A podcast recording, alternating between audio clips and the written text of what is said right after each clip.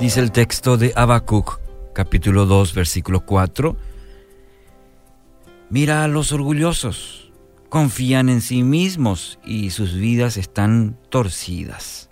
Pero el justo vivirá por su fidelidad a Dios.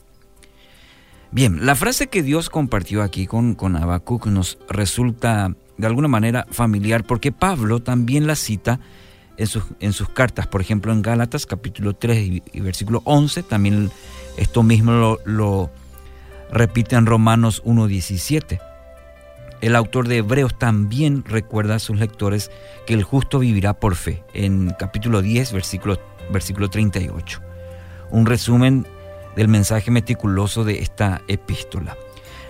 El texto no deja dudas acerca de la forma en que en la que deben vivir los justos. Ahora, si nos preguntáramos cuál es la postura opuesta a este estilo de vida, el de el justo por la fe vivirá, creo que la mayoría de nosotros responderíamos que es la duda, ¿no es cierto? La persona que no tiene fe es aquella que ha caído presa de la duda, de la incertidumbre, de la vacilación.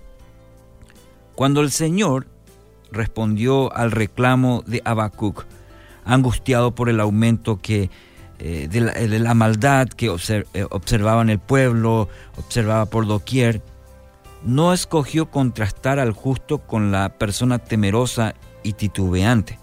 Más bien eligió hablar de los orgullosos, de modo que en nosotros podamos entender que la falta de fe es el resultado de una postura de de arrogancia y no de timidez. Ahora, ¿cómo, se puede entender esto?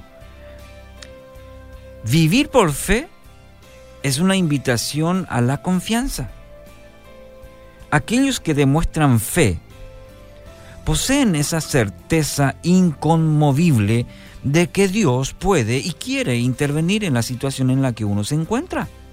Y esta seguridad a la vez descansa sobre una convicción, lo que el Señor puede hacer por nosotros siempre va a ser mejor que lo que nosotros podamos lograr por nuestros propios medios. Entonces, en contraste, el orgulloso se caracteriza por su desconfianza en los demás, no cree que existe alguien que pueda eh, entender o hacer mejor las cosas que él, no confía en los otros, porque toda su confianza, ¿qué pasa? Está, está puesta en su propia persona. Y esa misma postura afecta también la forma en que se relaciona con Dios, porque no está convencido de la, de la intervención del Señor en su vida, que eso sea lo mejor que pueda ocurrir. Entonces prefiere descansar sobre sus propios razonamientos, sus propias apreciaciones y sus propios métodos. Cuando el Señor habla del orgulloso, el texto hebreo dice literalmente que su cuello está inflado, dice. Y buena imagen nos da. ¿eh?